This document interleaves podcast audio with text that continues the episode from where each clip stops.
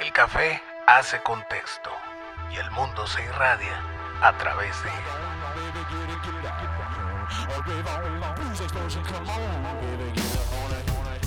Este es un podcast alto en cafeína.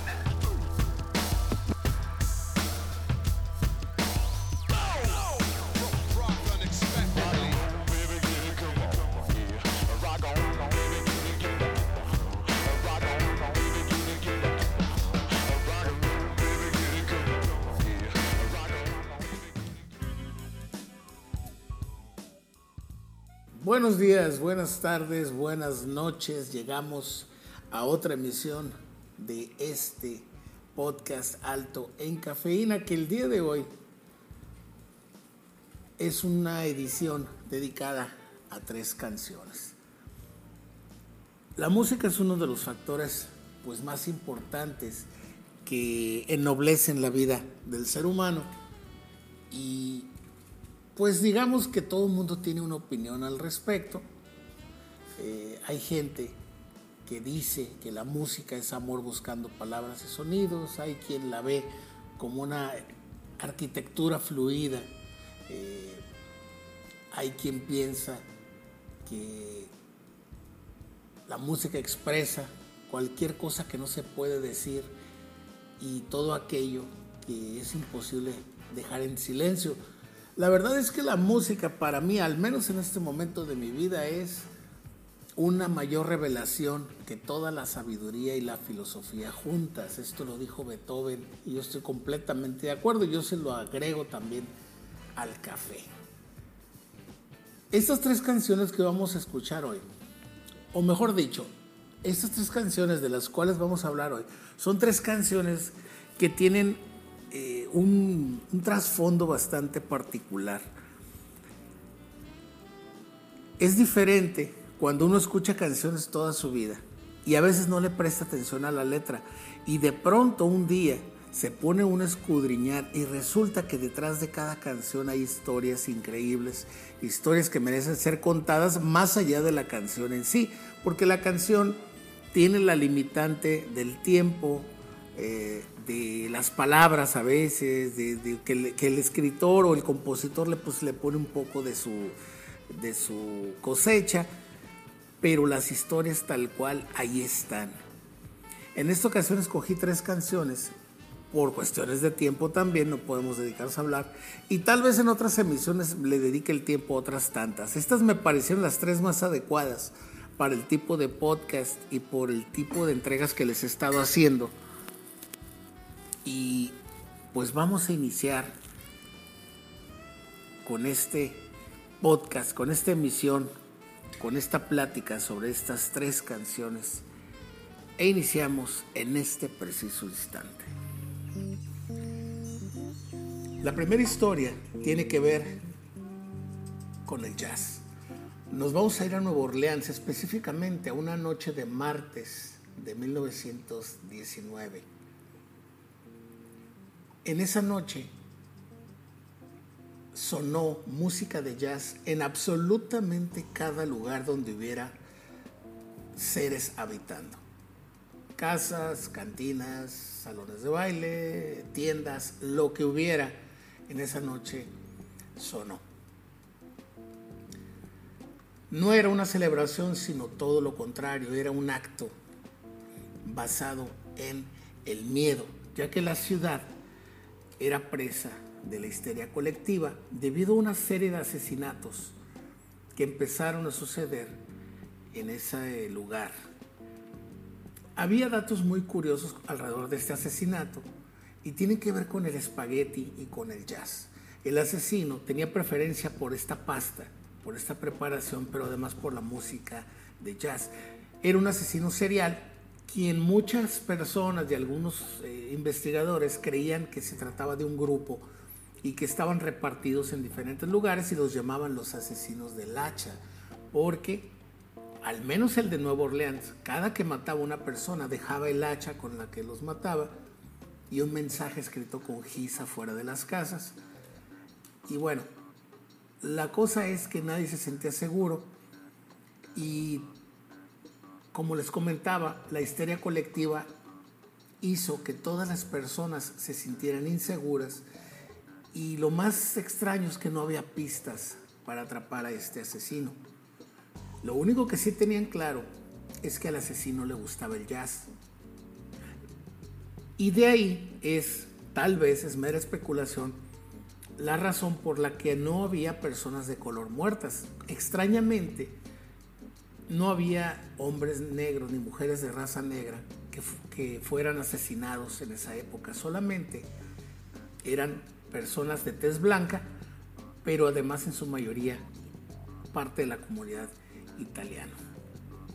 En ese entonces, todo mundo creía haber visto a este supuesto psicópata, psicópata, perdón, merodeando en las casas y había quien, eh, no faltaba quien hablaba a los periódicos o llegaba a los periódicos o a la policía denunciando eh, hachas ensangrentadas en los patios. Llegó un momento en que las familias hacían turnos y formaban una serie de brigadas y patrullas para cuidarse los unos a los otros y para evitar que este misterioso asesino les cortara la garganta mientras ellos dormían. La gente caminaba en las calles día y de noche cargando escopetas, se turnaban rondas de vigilancia y en algunos momentos hubo algunos casos eh, en los que la gente presa del pánico estuvieron a punto de linchar a algún inocente por ahí. En algún momento se arrestó a un par de personas pensando que eran los asesinos. De hecho, fue la esposa de uno de ellos quien los denunció eran padre e hijo, al padre le dieron cadena perpetua y al hijo lo sentenciaron a la horca. Al año de esto, eh, la esposa se disculpó diciendo que presa de los celos y de asuntos pasionales había denunciado a estas dos personas como, como si fueran los culpables. Pero bueno, aquí la cosa es que todo mundo veía eh, a este supuesto asesino por todos lados. Y por un año aproximadamente dejaron de aparecer muertos. Todo esto coincidía con estas personas arrestadas en la cárcel. La cosa es que de pronto, en marzo de ese año, llega una carta a la policía, la cual les voy a leer en su totalidad. La carta empieza diciendo, infierno, 13 de marzo de 1919. Estimado mortal, nunca me han atrapado y nunca lo harán. Nunca me han visto, pues soy invisible tanto como el éter que rodea vuestra tierra. No soy un ser humano, sino un espíritu y un demonio del ardiente infierno. Soy lo que vosotros, gente de Orleans, y vuestra estúpida policía llamáis el hombre del hacha. Cuando llegue el momento vendré por nuevas víctimas Solo yo sé quiénes serán. No dejaré pistas más allá de mi hacha sangrienta chorreando de sangre y los cerebros de aquellos a quienes habré enviado al infierno para que me hagan compañía. Si queréis, podéis decirle a la policía que tenga cuidado de hacerme frente. Por supuesto soy un espíritu razonable. No me ofende la manera en que me han realizado sus investigaciones en el pasado. De hecho, han sido tan impensablemente estúpidos que no me han hecho reír solo a mí, sino a su satánica majestad Francis Joseph. Pero decidles que tengan cuidado, no les permitáis tratar de descubrir lo que soy, porque sería mejor para ellos no haber nacido que desatar mi ira. No creo que haya necesidad de tal advertencia, pues estoy seguro de que la policía siempre me evitará como lo han hecho en el pasado y son lo suficientemente inteligentes para saber cómo mantenerse libres de todo mal. Aquí le voy a parar un poquito para explicarles que el hombre del hacha se refirió al lugar de donde supuestamente escribía como el infierno. Me voy a brincar un pedazo de la carta que es como mucha paja. Este hasta la parte interesante de este asunto habla de una amistad cercana con el ángel de la muerte y que a su voluntad podría masacrar miles de ciudadanos. Pero vamos a brincarnos a la parte interesante, donde el asesino le hace una propuesta a la policía y les dice, soy un fanático del jazz y juro por todos los demonios en las regiones interiores que cualquier persona en cuya casa una banda de jazz esté tocando a todo volumen, a la hora que ya he mencionado será perdonada. Si todos tenéis una banda de jazz tocando, mucho mejor. Una cosa es segura y es que algunos de los que se atrevan a no escuchar esta música la noche del martes, en caso de que alguien se atreva, probarán mi hacha. Es decir, que esta persona les dio la oportunidad, vamos a decirlo, de que su melomanía era más importante que su sed de sangre, siempre y cuando en todas las casas, lugares habitados, sonara el jazz. Resulta que este asesino melómano cumplió la promesa, porque esa noche absolutamente nadie murió. Es decir, nadie entendió qué fue lo que pasó. Había quien eh, tomó la carta al pie de la letra pensando que era la sombra de algo maligno, que era una sombra que se metía por hendiduras de las casas. Y la policía pues ya tenía ciertas hipótesis y una de las más fuertes era que había una serie de mafiosos que, que, sembraban el miedo a través de este tipo de ideas, de este asesino supuestamente diabólico, para infundir miedo en la gente y vender protección. Se supo después que la viuda de Mike Pepitoni, quien fue la última víctima eh, de este carnicero, en algún momento, en plena venganza, mató a un mafioso de nombre Joseph Monfrey y los crímenes se acabaron. Probablemente este era el, el nombre del hacha. Y se corrobora un poco esta teoría de que era un mafioso, parte de una mafia, y que pues se acabaron los crímenes una vez que murió. Eh, la verdad es que es una historia muchísimo más extensa, yo la voy a dejar aquí porque la, parte interesante, que la parte que nos interesa, pues tiene que ver con el jazz. ¿Y qué tiene que, y cuál es esa canción que les mencionaba? Porque les dije que hoy se iba a hablar de tres canciones. En este caso, hay una canción que se compuso específicamente para ese día y que se cantó. La canción se llama Don't Scare Me Papa, con la esperanza de que este asesino melómano pues no cumpliera la, perdón, que cumpliera la promesa. Entonces, eh, este músico, músico local, eh, de apellido Davila, no recuerdo el nombre, no lo tengo a la, a la mano, compuso esta canción precisamente para que sonara ese día. Y esta fue la canción que predominó en Nueva Orleans esa noche, con la idea de que este asesino era más melómano que sanguinario. Y efectivamente así fue. Esta fue la canción que evitó que Nueva Orleans ese martes de 1919 muriera muchísima más gente de la que ya había muerto. En esta ocasión la vamos a escuchar de mano de una de mis bandas favoritas de todos los tiempos, Squirrel Not Zippers. Y ellos grabaron esta canción con el nombre de Axeman Jazz, Don't Scare Me Papa.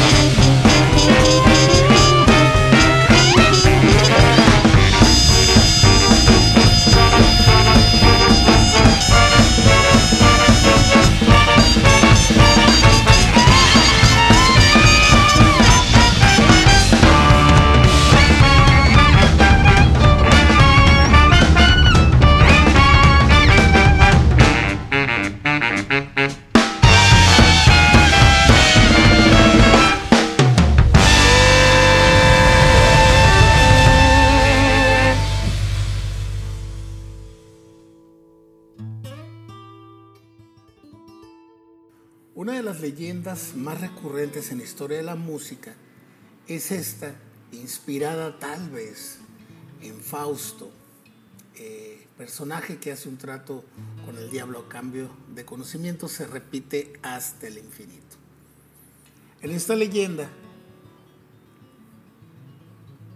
el trato sucede en un cruce de caminos en el cual se dice que un hombre cambia su alma por adquirir talento musical. Y la persona o el personaje eh, más eh, conocido o digamos más importante por lo que derivó de este supuesto trato es precisamente Robert Johnson, eh, nacido en Mississippi por allá en 1911, blusero legendario, pionero del Delta y como les digo, es uno de los que se supone vendió su alma eh, y obtuvo un talento prodigioso que algunos han definido como la esencia del blues mismo. Lo que no se ha especificado en las historias que se han escrito a lo largo de mucho tiempo es que realmente el talento que le dio no fue para tocar la guitarra, sino que el talento tenía más que ver con un desarrollo de la memoria eidética. Esto le permitía tocar cualquier canción después de haberla escuchado una sola vez. Eh, desarrolló su inteligencia y la innovación musical, las cuales se volvieron legendarias con el paso del tiempo. Y pues mucha gente, en lugar de darle el crédito como ser humano eh, virtuoso, le adjudicó este tal, estos talentos a un pacto con el diablo que hasta la fecha pareciera que es la explicación más sensata, increíblemente, que le han podido dar a esta historia, ya que antes de eso vivía en la miseria, no tenía talento, era un incipiente guitarrista muy mediocre que vivía a la sombra de otro músico, House, eh, y que pues definitivamente aspiraba a, a destronar a este. Hay una canción en la cual Robert Johnson habla precisamente de, esta, de este momento. Esta canción se llama Crossroad Blues. Aquí se cuenta que durante uno de sus muchos viajes, eh, en alguna iglesia, en algún templo, le pidió ayuda a Dios y no obtuvo respuesta. Al llegar a un cruce de caminos, el que sí se presentó se supone fue el diablo, le afinó la guitarra y le enseñó a tocar blues. Así es como se conoce la leyenda. En este, aquí se nota pues que el tema eh, de Robert Johnson, el cual desarrollaría en muchas de las canciones, tiene que ver con su desilusión por el cristianismo. Y, y que desgraciada o afortunadamente, según lo vea usted, pues encontró en la música y la soledad eh, de este cruce de caminos, pues, eh, una conexión con los orígenes más primitivos de la música y la inspiración. Este músico fue tan importante no solamente como pionero del blues en la historia de la música, sino que también escribió una serie de canciones que se volvieron prácticamente la Biblia del know-how del blues. A su vez, sus canciones han sido tocadas por grupos como Led Zeppelin, los Rolling Stones e infinidad de músicos igual de populares e importantes. Robert Johnson también fue famoso porque fue a partir de él que se generó este club de los 27, es decir, músicos que mueren a los 27 años. Era un joven que tocaba por las noches, eh, en el, se supone, pues, en, en los cementerios arriba de una tumba. Robert Johnson, como les digo, falleció a los 27 años y solamente compuso 29 canciones. Se supone que en el pacto que hizo con el diablo, el diablo le advirtió que si existía una canción número 30, iba a morir de manera inmediata y se iba a llevar su alma. en ese preciso instante. De otro modo, si solamente escribía máximo 29 canciones, iba a tener una vida plena, iba a morir de causas naturales como cualquier persona, pero no sucedió así.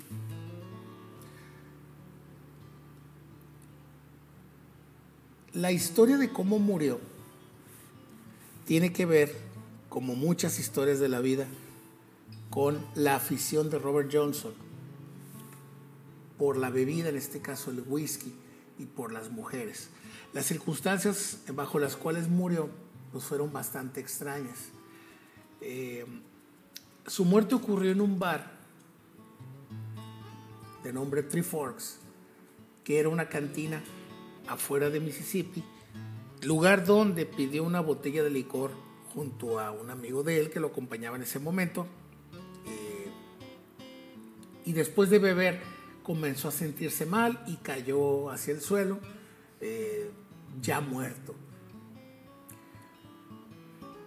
Se supone que este músico, que pues su fama ya había crecido muchísimo y tenía mucho pegue con las mujeres, su atractivo era básicamente su talento, por lo cual todas las mujeres se le arrojaban a los brazos como moscas a la miel, vamos a decir miel.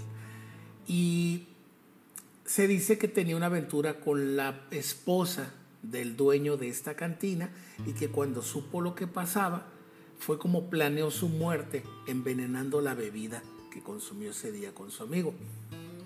Eh, ahora, la realidad, según otras personas, es que Johnson ya tenía 29 canciones y compuso la número 30.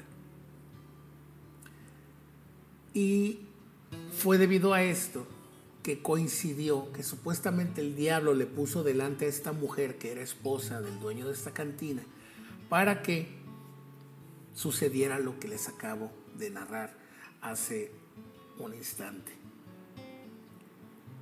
Robert Johnson murió en, una de las circunstancias más extrañas.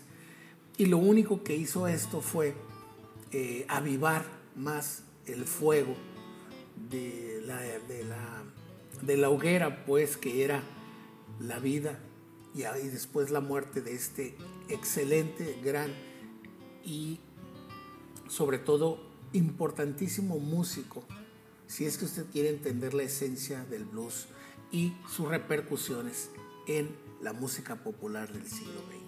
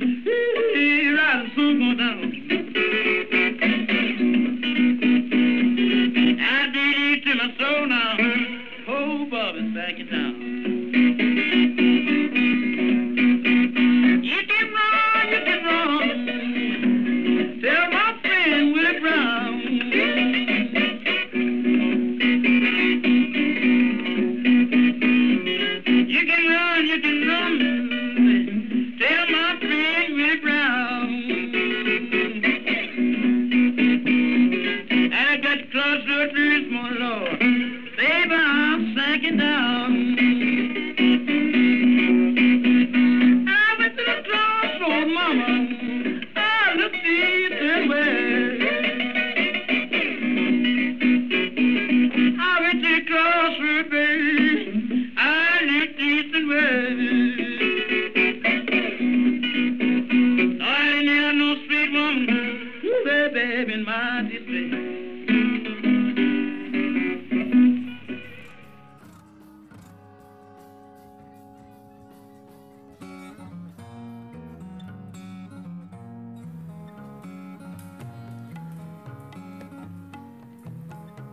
Hablar de Led Zeppelin es hablar de la élite del rock de todos los tiempos.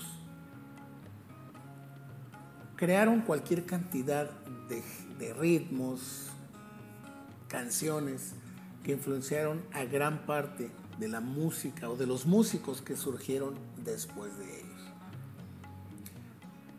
Además de eso, generaron las primeras orientaciones y referencias directas al ocultismo y a la literatura fantástica. De ahí que considero que una de las mejores canciones, de las mejor logradas de la historia del rock, con este tema de ocultismo y, referencias literarias, específicamente El Señor de los Anillos, es precisamente una canción folk que aparece en Led Zeppelin 4 de nombre The Battle of Evermore. Todo el mundo se refiere a Stairway to Heaven y a otras tantas como las canciones satánicas, prohibidas, ocultistas del grupo, pero han pasado por alto esta canción que es el track número 3, si mal no recuerdo, de su disco número 4, el cual ni siquiera tenía nombre, el cual solamente aparecía con una foto de un, de un anciano, del cual ahorita vamos a hablar, y no venía el nombre del grupo, no venía qué disco era, no decía absolutamente nada. En la portada de este disco venía una imagen que es la imagen del ermitaño, que según el tarot es la representación de la introspección, la meditación, la necesidad del autoconocimiento, de la necesidad de aislarte del mundo para entender mejor eh, lo que has aprendido y entrar en un proceso de asimilación al respecto. Esa es la portada de esta, de esta eh, grabación, Led Zeppelin 4, probablemente la más importante de este grupo. Se le conoce, como les digo, simplemente como Led Zeppelin 4, pero es un nombre que no es formal. Oh, pero hay otras personas que lo conocen como el disco de los símbolos, ya que aparecen cuatro símbolos en el arte de este disco que han sido de lo más controversial hasta la fecha, porque hay gente que se ha dedicado a analizar y tratar de entender por qué escogieron esos símbolos. Nunca se habló sobre el significado de estos símbolos. Lo único que se sabe es que en algún momento Jimmy Page les propuso a los miembros de la banda escoger del, eh, uno de los símbolos que mejor eh, aludiera pues a su personalidad, que lo representara adecuadamente. Este libro se llama El libro de los signos de Rudolf Koch. Jimmy Page escogió el símbolo que la gente le dice el soso, Z-O-S-O. Y es un símbolo que tiene mucho que ver según la gente, con cuestiones ocultistas, satánicas y cualquier cantidad de cosas. La realidad de este símbolo es que no es otra cosa que el signo zodiacal de Jimmy Page, que es un Capricornio, y aunque nunca lo ha confirmado, la realidad es que este símbolo es lo que representa, supuestamente. También se dice que es el martillo de Thor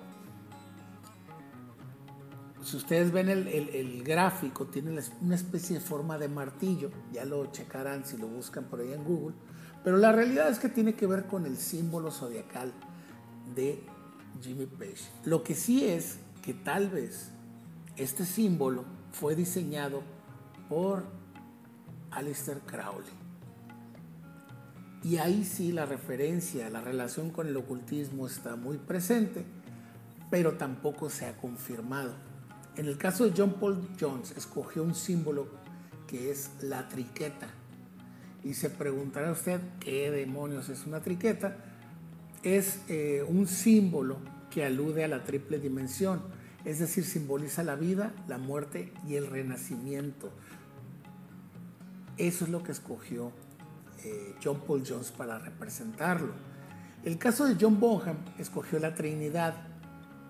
Eh, son tres círculos entrelazados y no representan otra cosa que una relación de padre, madre e hijo según el libro de los signos. Pero la realidad es que este es el símbolo que utiliza la cerveza Valentine, que le gustaba muchísimo a este baterista, que como todos sabemos murió de alcoholismo, ahogado en su propio vómito.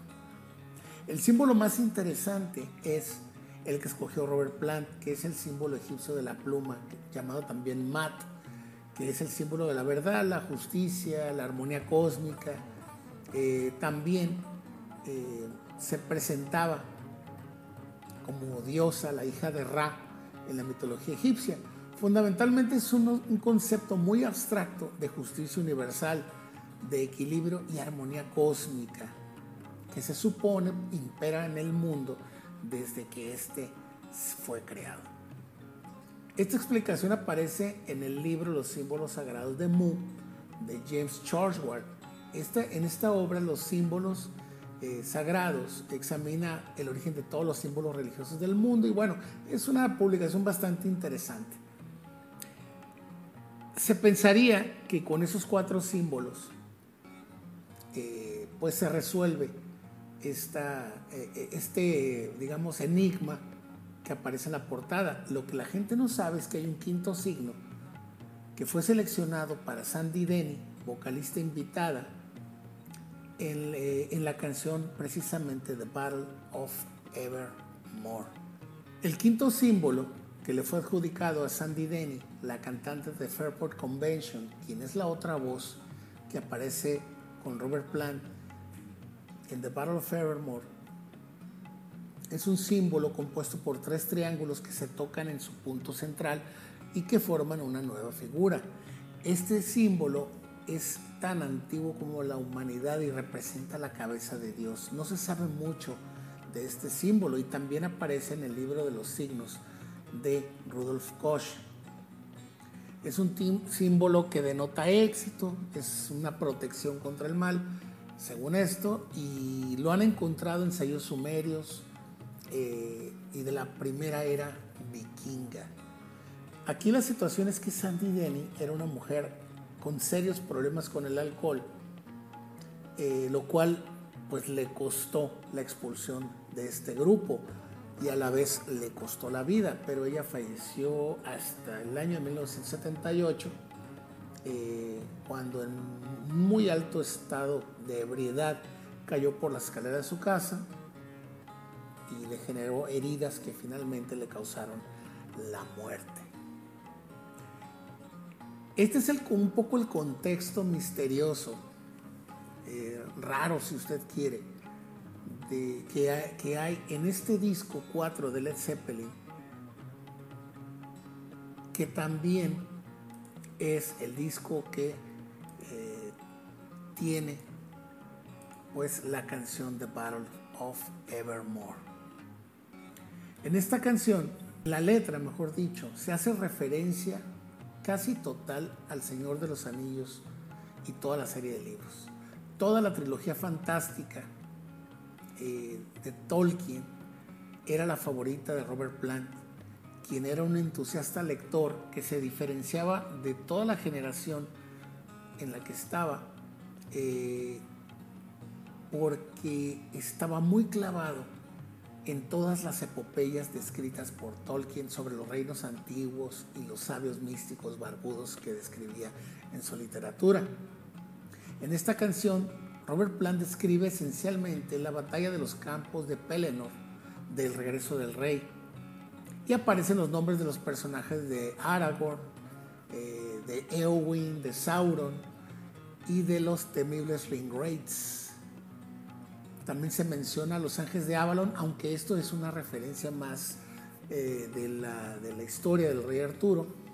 Y es una canción muy simple, con versos muy cortos, si usted quiere, crípticos, simbólicos, basados fundamentalmente en, en una relación de llamada y respuesta entre las dos voces de los vocalistas, porque Sandy Denny y Robert Plant cantan al unísono la misma vez y solamente se interrumpen por un coro, que es la parte donde se relaja la canción y que a la vez eh, da paso a esta tercera parte donde la mandolina truena y hace su magia. Lo curioso es que es una canción que tiene un patrón de blues y fue construida a partir de este ya que el blues, como se sabe, siempre ha sido la fuente principal de inspiración para Led Zeppelin y que en algunos momentos fue subestimado eh, su impacto en la escena folk a la cual pues pertenecía. Esta es la canción, para mi gusto, les repito, la mejor canción con referencias sobre ocultismo, mejores logradas, que además es muy bonita y que ha pasado desapercibida a los oídos de muchísimas personas. Esta canción es The Battle of Evermore.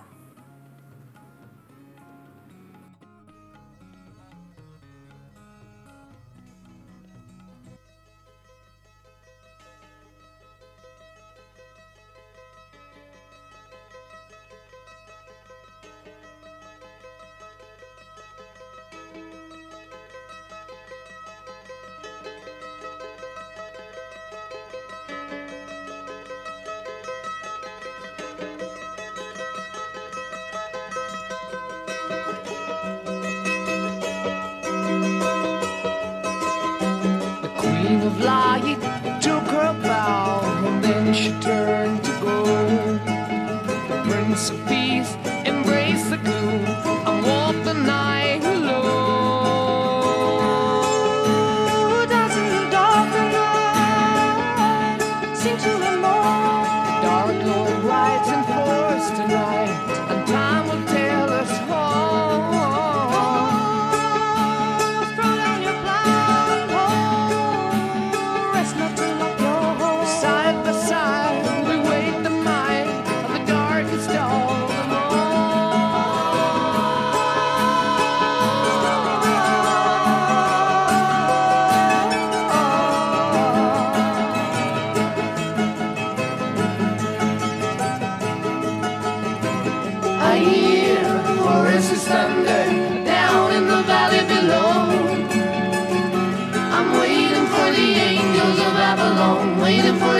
taste and. The apples of the valley, oh, the seeds of happiness. The ground is rich from tender care.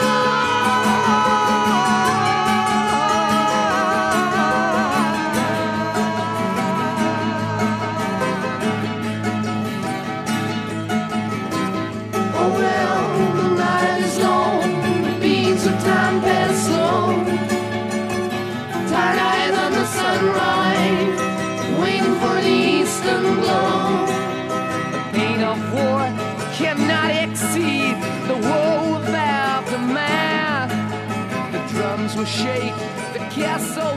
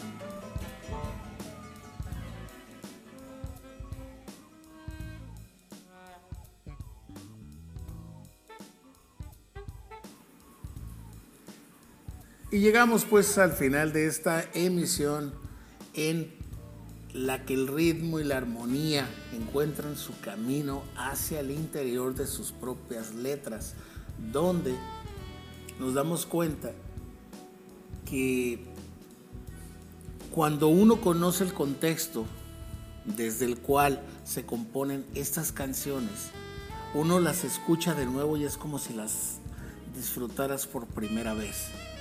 Así me pasó con estas tres canciones y otras tantas. De hecho, tengo un playlist que tal vez les comparta muy pronto de canciones con historias muy particulares eh, o con cierto trasfondo que las hace muchísimo más interesantes a veces que la canción misma. Nos vemos en una próxima emisión. Esto se acabó. What an empty generation.